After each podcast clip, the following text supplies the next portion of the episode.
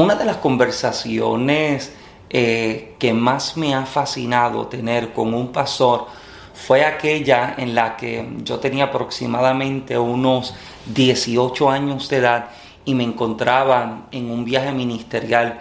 Fueron de estas primeras experiencias en las que había comenzado a salir, había comenzado a predicar y comencé a ser invitado a predicar la palabra en diferentes partes. Y recuerdo que el pastor que me ha invitado específicamente para esta ocasión es un pastor que tenía su propia emisora, programas radiales y me ha invitado en medio de este tiempo de descanso que teníamos el fin de semana, me invita a poder ver las facilidades en las que se ocupaba. Y luego de haberme mostrado todo lo que eh, se encontraba haciendo, los proyectos en los que eh, se había dedicado y que estaba realizando, comenzó a hablarme acerca de un libro que estaba escribiendo. Y siempre me ha fascinado poder hablar con escritores, con personas que se dedican a poder transmitir en tinta y papel algo que de alguna manera pueda edificar a esta generación y que pueda equiparlos con herramientas útiles y necesarias.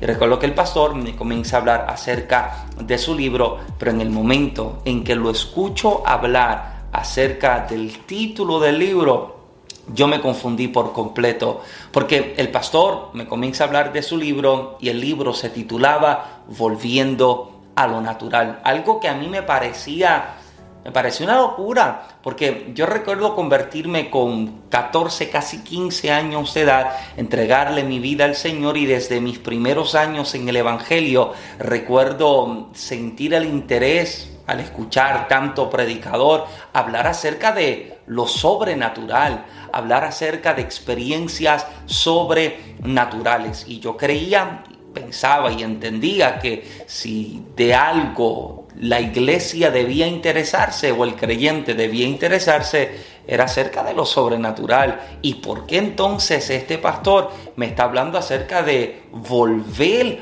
a lo natural? ¿Por qué se vuelve a lo natural? Era tanta mi curiosidad y el pastor está notando mi confusión que sencillamente comienza a darme detalle de por qué su libro se trata de esta tipo de temática, de ese tipo de temática y por qué se llama de esta manera. Y me comienza a contar la experiencia de una visita que él hace al médico. Recuerdo que me comienza a hablar acerca de cómo le tocaba hacerse su chequeo rutinario con su médico primario y cuando el médico lo mira, hace sus exámenes y sus pruebas, el médico está bastante preocupado y dirigiéndole la palabra al pastor, le dice, fulano, eh, tú tienes una diabetes descontrolada, tienes una diabetes descontrolada. Y cuando el pastor escuchó lo que el médico le dijo, el pastor sencillamente miró al médico y le dijo, eso no es nada, doctor, Dios me sana, tranquilo, no se preocupe por eso, que Dios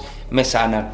Despidiéndose del doctor, sale de la oficina, se monta en su carro y va de camino a su casa. Y mientras va de camino a su casa conduciendo el carro, me cuenta el pastor, que escucha la voz de Dios. Y cuando escucha la voz de Dios que le habla en el carro, le dice, fulano, yo no te puedo sanar.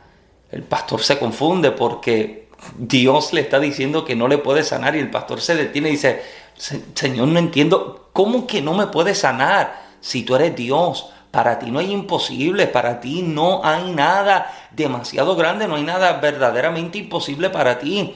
Y la respuesta que el Señor le da al pastor al día de hoy, a mí sinceramente me estremece. Porque el pastor le, el Señor le habla al pastor y le dice, fulano, no te puedo sanar porque si te sano, tú vuelves y te enfermas porque no sabes comer. Y fue precisamente desde esa experiencia que el pastor literalmente comenzó a darle un cambio a su vida, un giro de 180 grados. De hecho, recuerdo el fin de semana que estuve compartiendo con ellos, darme cuenta de lo saludable que el pastor comía, cómo rechaza ciertas cosas, cómo come de ciertas medidas hasta ciertos horarios.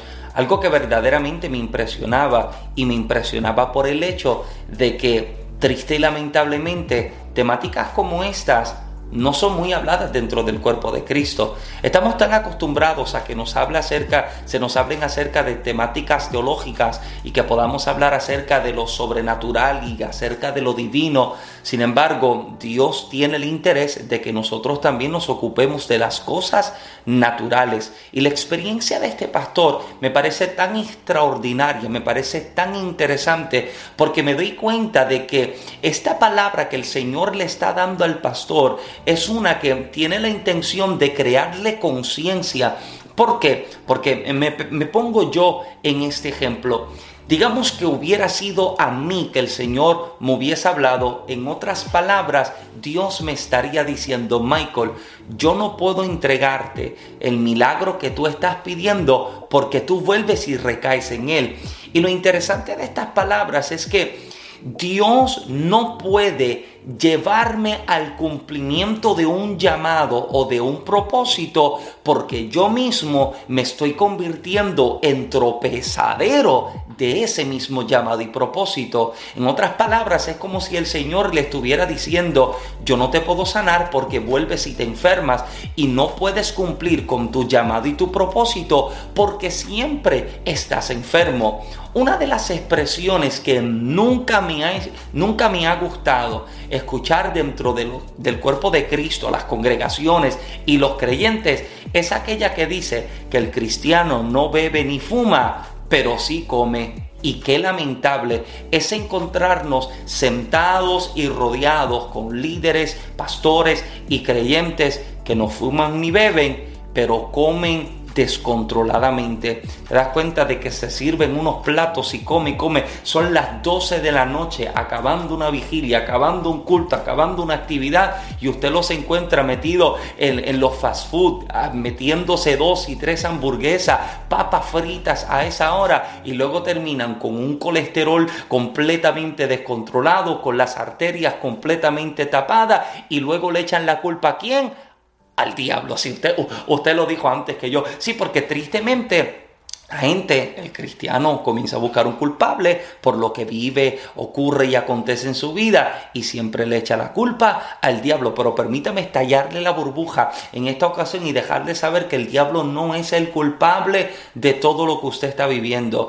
Hay cosas que nosotros vivimos que son el resultado de las consecuencias, son consecuencias de nuestras malas decisiones, de nuestras malas actitudes. Y qué triste es encontrar con líderes y con creyentes que están luchando con un sobrepeso, no porque el diablo es malo, es porque sencillamente ellos no están cuidando su salud. Y yo sé que usted quisiera que yo le predicara y le compartiera una palabra de fe y de esperanza, pero permítame dejarle saber que usted no podrá lograr alcanzar ver el propósito de Dios realizado sobre su vida si usted es el mismo que está provocando ciertos problemas de salud en su vida. No es el diablo, es usted mismo. Y yo sé que usted quisiera que le pudiéramos hablar acerca de temáticas sobrenaturales, pero permítame dejarle saber, permítame dejarle saber que usted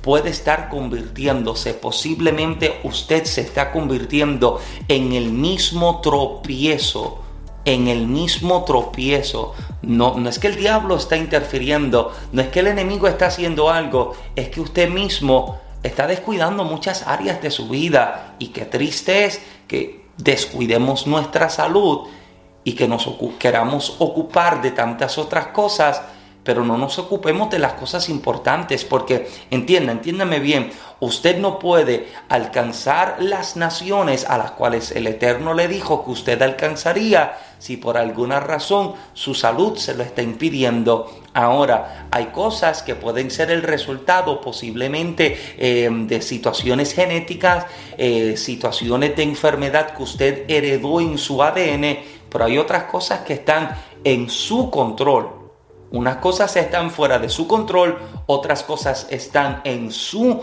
control. Recuerdo conversar con una persona creyente que también estaba luchando con obesidad, pero una obesidad mórbida durante años y se sienta a hablar conmigo y me dice, Michael, mi problema no es que tenga una enfermedad, Mi problema no es que tengo problemas en las tiroides, mi problema no es que tengo una enfermedad que me, me impide adelgazar, me dice, mi problema es que yo como demasiado. Mira lo sincero que es. Mi problema no es una enfermedad, mi problema no es una condición, mi problema es que yo no sé comer, como descontroladamente.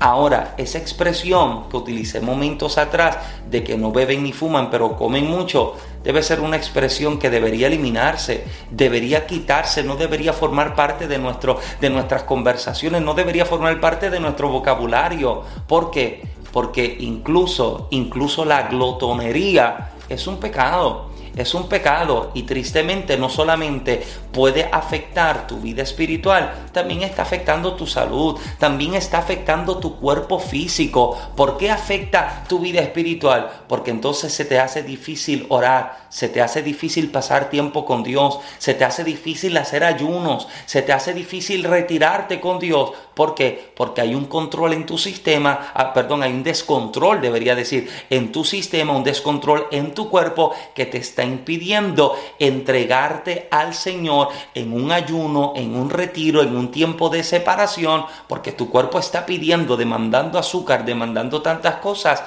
que lo que está haciendo es que está descontrolando tu sistema. Yo me pongo, yo me pongo eh, eh, como ejemplo, como ejemplo, los que me sigan acá y conocen mi vida y mi testimonio saben que yo tengo ciertas condiciones de salud y una es precisamente mis huesos y desde que yo me casé yo comencé a subir de peso y yo encuentro que hoy, hoy yo me veo mejor que lo que yo me veía antes. Yo antes de casarme pesaba menos de 125 libras, ahora estoy pesando cerca de 150 libras, son 25 libras que añadí a mi cuerpo. Ahora, a pesar de que me puedo ver mejor, esas 25 libras, mi cuerpo no estaba acostumbrado a tenerlas, porque esas 25 libras se sumaron al peso sobre mis rodillas. Y eso entonces lo que lleva es a que, a que yo tenga más dolores, a que pueda estar menos tiempo de pie. Entonces, no es el diablo el que me está causando dolores, es que las libras que aumenté, aunque me están haciendo ver bien,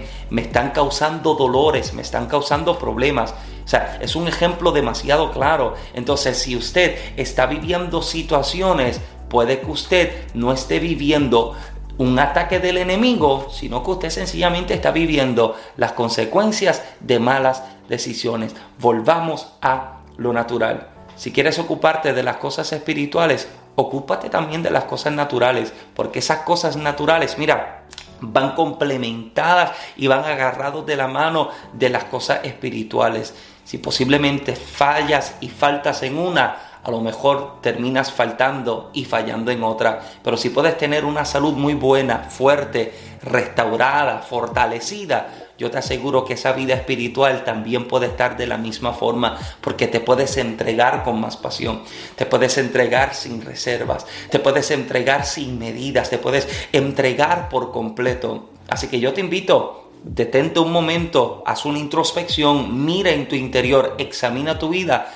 pregúntate y contéstate ¿Qué es lo que posiblemente está causando problemas en mi vida? No es el diablo, no es el infierno, no es el enemigo. No hay decisiones que están afectando mi salud, que están afectando mi salud emocional, que están afectando mi salud mental, que están afectando la salud de mi cuerpo y yo debo entonces decidir de forma diferente para vivir una vida diferente. Así que si me has acompañado hasta acá y has sido bendecido con este material, te invito a que te suscribas, a que te suscribas para que puedas ser también bendecido con el resto del material que tenemos. Tenemos enseñanzas, tenemos diferentes temáticas que tienen toda la intención de edificar el cuerpo de Cristo y de bendecir a cada uno de los que nos ven y nos escuchan. Así que gracias por acompañarme en esta ocasión. Te veo y te escucho y me escucha usted y me ve en la próxima. Mi nombre es Michael Santiago, me encuentras en todas las redes de esa misma manera y te aseguro que también en ellas